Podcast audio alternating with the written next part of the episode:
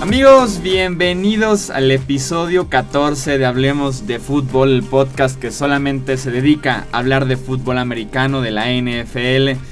En este episodio que ya confirmamos que es el 14, no como el pasado que dijimos 12 y le pregunté a Edgar que si realmente era el 12, me dijo que sí y realmente era el 13 y pues ya hablando de Edgar de una vez te presento. Edgar, ¿cómo estás? Gracias, vaya forma de presentarme, estoy yo también feliz de estar con usted. ¿Tenías un trabajo? Sí, grabar, producir, todo esto. Y decirme qué episodio era. Dije, sí. Pero bueno, este es el 14 ya confirmadísimo en todas las plataformas que subimos este podcast. Ahora sí, ahora sí lo checamos antes de grabar. Sí, ya hicimos nuestro trabajo por primera vez antes de grabar y no durante ya la marcha de, de cómo es la grabación. Pero en este capítulo 14 estaremos platicando más acerca del draft de la NFL. En esta ocasión estaremos discutiendo cuáles son los mejores equipos y los peores equipos en términos de selecciones en, lo que fue el fin de semana pasado, eh, destacando de alguna manera las selecciones que, que, mejor realizaron estos equipos que en mi opinión se lucieron durante jueves, viernes y sábado y también las franquicias que quedaron a deber, que no encontraron algún titular de impacto importante, que eh, se quedaron muy al margen de sus necesidades y no tanto como el valor o el talento de, los jugadores. Así que. Chicago! Chicago, empezando con Chicago, claro. Eh, entonces estaremos platicando ah, en los próximos minutos acerca de estos mejores y peores equipos durante el draft. Yo creo que son cinco buenos porque, como un disclaimer general, no hubo como tal fuera del de Chicago, que ni siquiera fue tan grave. No hubo como tal ningún equipo que te hayas dicho despidan a toda la gerencia, cierren la franquicia unos 2, 3 años, ¿sabes? O sea, todos fueron decentes. No, no, no, bueno, pero es que no se va a llegar a ese extremo. O sea, incluso con draft, drafts pasados han despedido así a todo el equipo tal cual. No, como tal no, pero sí ha habido que no te puedes explicar qué fue lo que estaban pensando durante los tres días de selecciones. Y en este caso no hay uno tan grave. No llegamos a eso. Ajá, son Los, los peores equipos que están como catalogados de esta manera son como los, los que eh, estuvieron decentes o bien muy secas que pudieron estar mejor, tal vez. Ajá, o sea, no la regaron, pero tampoco cambiaron la franquicia los próximos cinco años. Ok. Entonces vamos, son cinco buenos, tres malos. Podemos hacer uno y uno hasta que ya repitamos buenos, ¿no? Sería la mejor opción. Sí, sí, me late, me late. Empecemos, empecemos con uno bueno. Empezamos con los Baltimore Ravens. Que ya hablábamos de ellos como que, que, están enamorados, por lo menos Ozzy Newsom, el GM de la Universidad de Alabama, y este draft no fue la excepción. Con la selección 16 tomaron a Marlon Humphrey, el cornerback de Alabama. Con la selección 47, Tyus Bowser, que también tiene el mejor apellido de todo el draft. ¿Quién se apida Bowser? El linebacker de Houston. 74 Chris Wormley, el defensive end de Michigan. 78 Tim Williams, otro eh, jugador de Alabama, en esta ocasión un linebacker, un outside linebacker. 122 Nico Siragusa, el offensive guard de San Diego State. 159 Jermaine Elemenor, offensive guard de Texas A&M. Y 186 Chuck Clark, defensive back de Virginia Tech. Lo que destaco de los Ravens que si hablábamos de ellos hace 5 o 6 años, era un equipo que su identidad era la defensiva, defensiva y más defensiva y que por lo menos el año pasado y las últimas dos temporadas habían estado perdiendo esa etiqueta de una defensiva tan sólida y creo que en este draft lograron eh, de alguna manera rehabilitar y reconstruir esa defensiva. Sus primeras cuatro selecciones fueron en, en, ese costado y creo que los cuatro llegan a ser titulares inmediatos en sus posiciones. Humphrey como esquinero, Bowser puede jugar bastante bien a un lado de CJ Mosley como linebacker central. Bowser, un velocista en la posición que puede presionar bastante bien al quarterback por el centro. Wormley llega a ser un defensive ideal para la defensiva 3-4 que tiene eh, los Ravens. Y por último, Tim Williams, el outside linebacker de Alabama, que tiene talento de primera, segunda ronda, pero que por problemas fuera del terreno cayó hasta la posición 78, pero que puede sin lugar a dudas cubrir el lugar que dejó Elvis Somerville en la defensiva presionando al coreback y combinarse con Terrell Sox antes de poder convertirse en el sucesor de este defensivo. Vamos ahora con los que no se lucieron tanto, iniciando, como bien decías Edgar, con los Chicago Bears, que por el cambio que hicieron con, con los 49ers, se quedaron solamente con cinco selecciones a pesar de ser una franquicia que necesitaba de talento en muchas posiciones diferentes. En el número 2, como bien sabemos, tomaron a Mitchell Trubisky, el quarterback de North Carolina. En la 45, Adam Shaheen, el Tyrant de Ashland. En la 112, Eddie Jackson, el safety de Alabama. Con la eh, selección 119, Tariq Cohen, el running back de North Carolina ATT. Y, no lo el trabajo de Edgar. Y en la 147, Jordan Morgan, el guard de Kutztown. No se vale decir información. ya revelamos en dónde trabaja Edgar. Maldición. Eh, en esta ocasión los Bears, como bien sabemos, eh, la selección de Trubisky muy controversial. Ya tenían a Mike Lennon para por lo menos trabajar con la posición en este 2017. No veo por qué invertir doble en la posición. Además de que Adam Shaheen, su segunda selección, tomarlo en la posición 45 me parece alto, sobre todo porque es un es un ala cerrada que jugó en un nivel de competencia menor y que además es puro talento físico y ver si se puede medio desarrollar o si se puede adaptar de alguna manera. Y también en la posición 112 Eddie Jackson, el safety de Alabama. Fue una posición muy baja ya del 45 al 102, es un brinco muy grande. Y que Jackson viene de una lesión grave en la universidad que lo dejó fuera todo 2016. Entonces no sé qué tanto impacto pueda tener una defensiva que por lo menos sí necesitaba de talento inmediato y que si no hubieran hecho ese cambio creo que hubieran quedado muy bien parados con muchas selecciones para poder darle un cambio a esa franquicia que lleva ya dos años decepcionando y bastante. Regresando a los mejores equipos en este draft, vamos ahora con los Cleveland Browns. Con la posición número 1 Miles Garrett, el defensive de Texas A&M.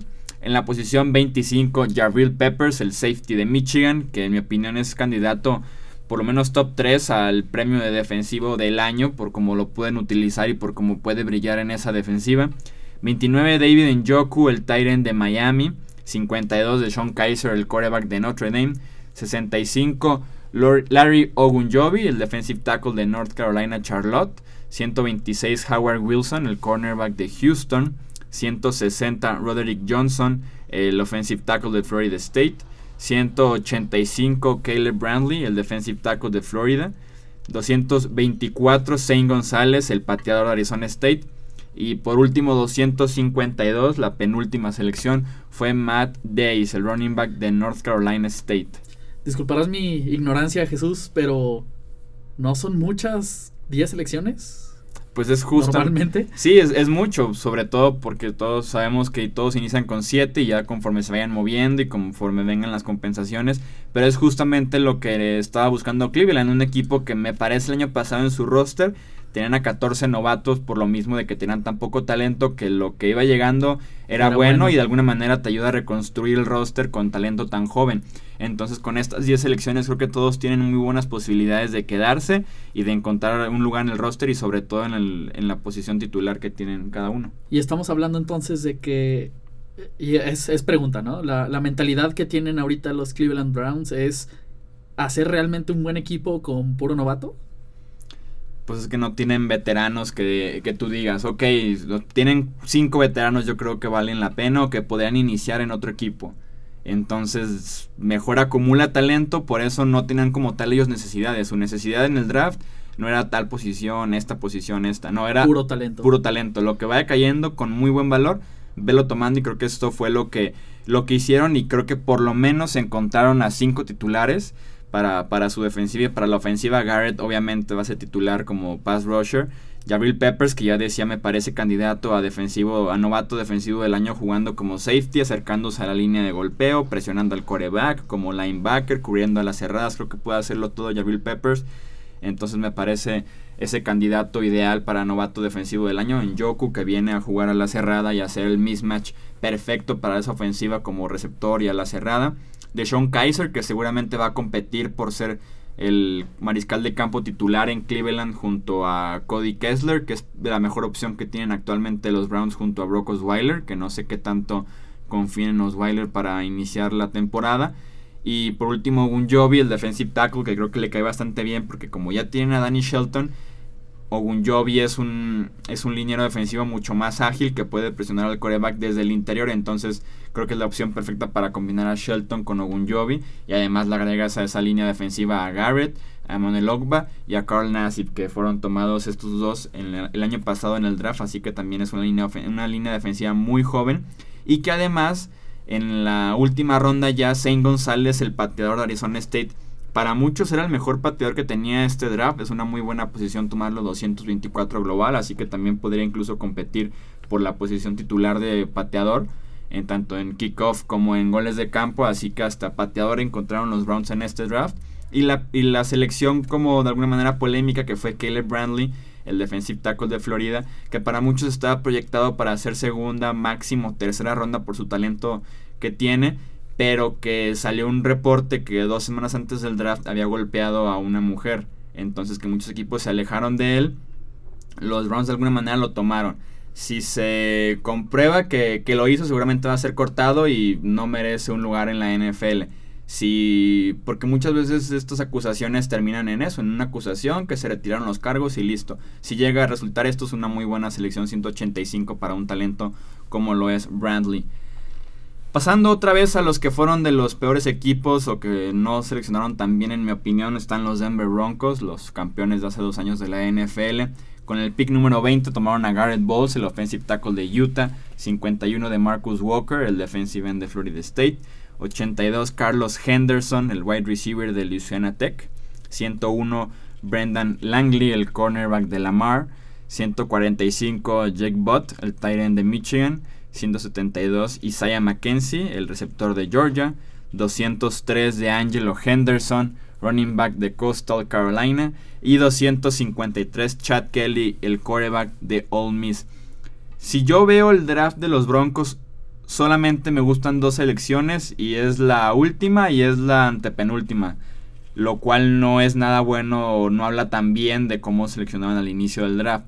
Jake Bott, el ala cerrada de Michigan, estaba proyectado para hacer segunda ronda máximo, incluso colarse la primera ronda, pero en el tazón colegial que jugó con, con Michigan se desgarró el ligamento anterior cruzado de la rodilla, entonces se va a perder todo el 2017, pero a partir del 2018 creo que puede convertirse en el ala cerrada titular de esa ofensiva porque realmente lo puede hacer todo, tiene un físico muy parecido por ejemplo al de, al de Rob Gronkowski que puede bloquear en la línea, que puede abrirse para hacer eh, un mismatch en el perímetro.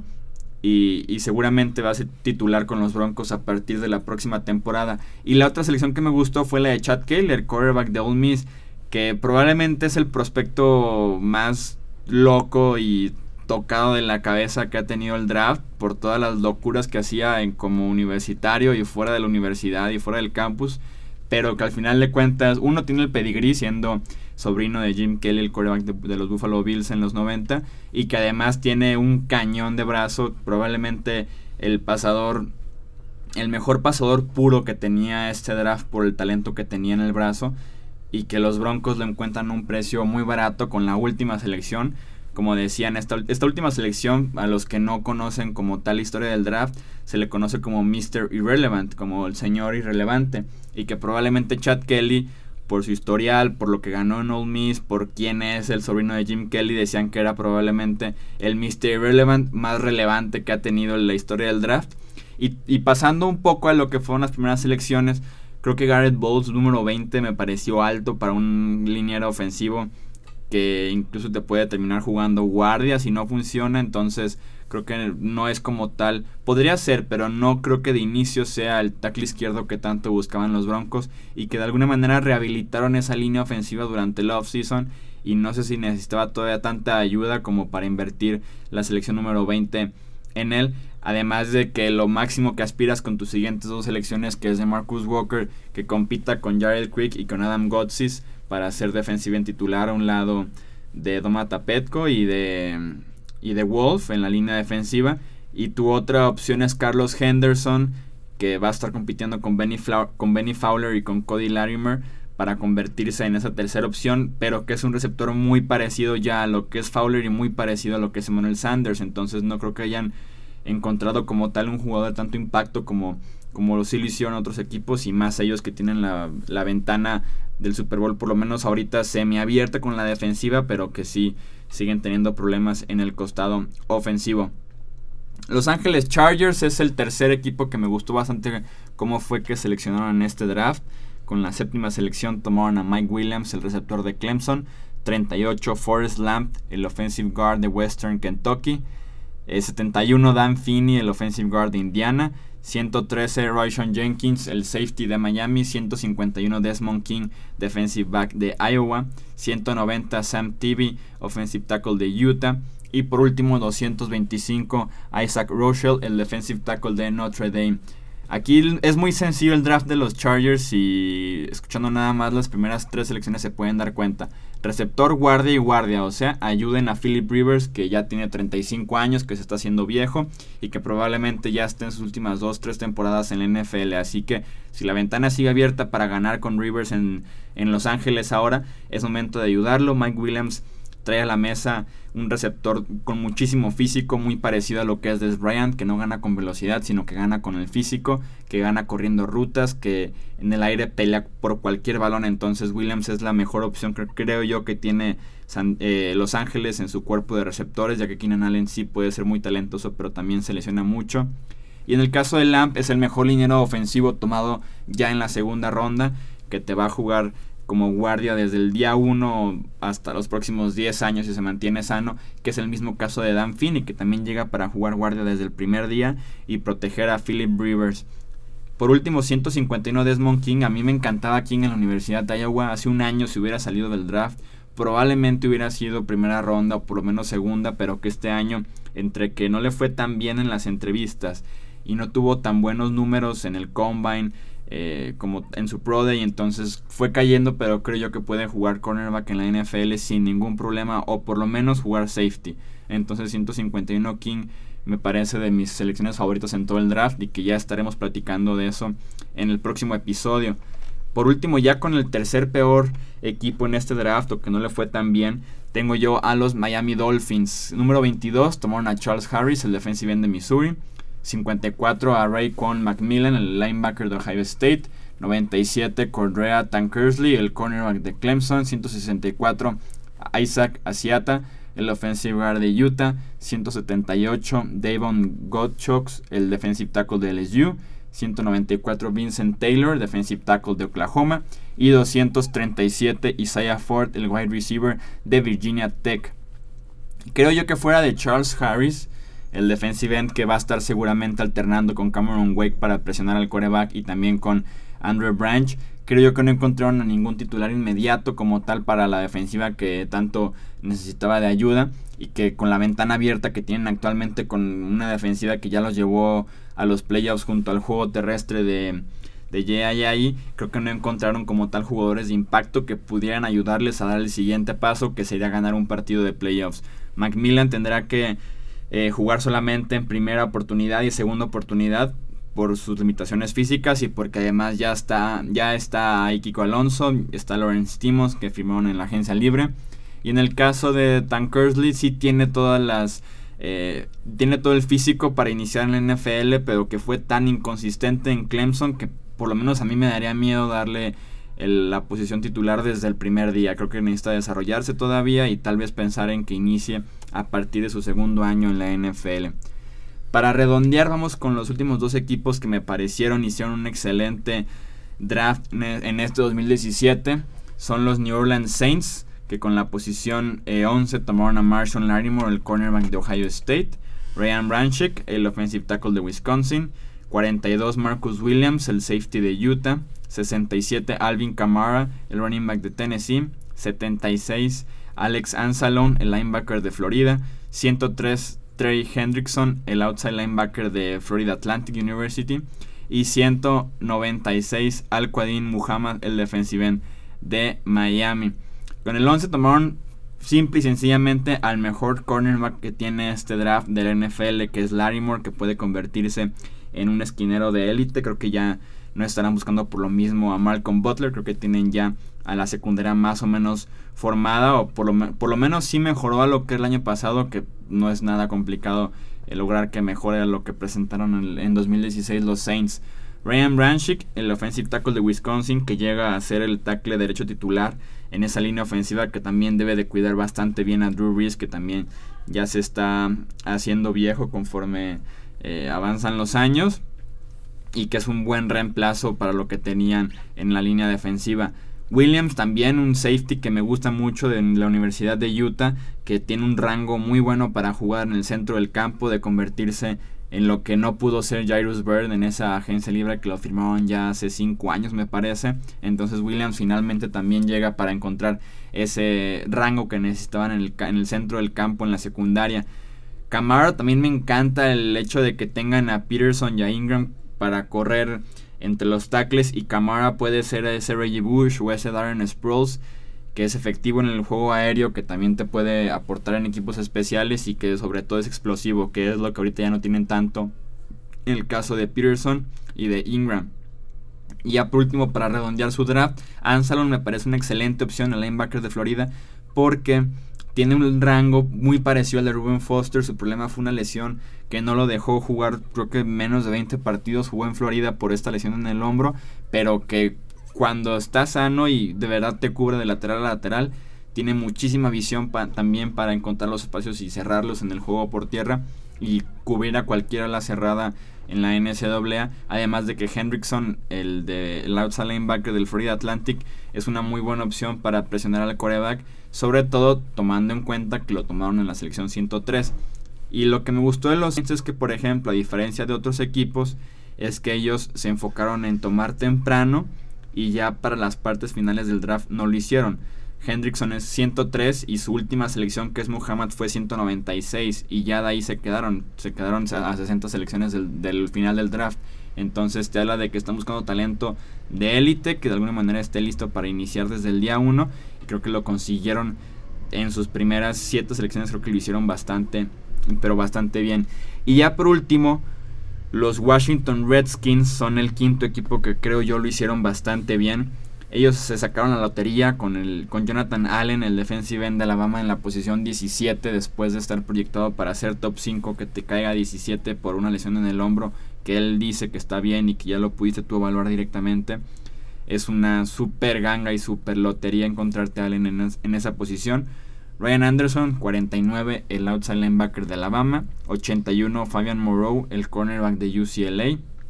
114, Samash Perrin, el running back de Oklahoma. 123, Monte Nicholson, el safety de Michigan State. 154, Jeremy Sprinkle, el tight end de Arkansas. 199, Chase Rulier, el centro de Wyoming. 209, Robert Davis, el wide receiver de Georgia State. 230 Josh Harvey Clemons, el safety de Louisville. Y por último 235 Joshua Holsey, el defensive back de Auburn.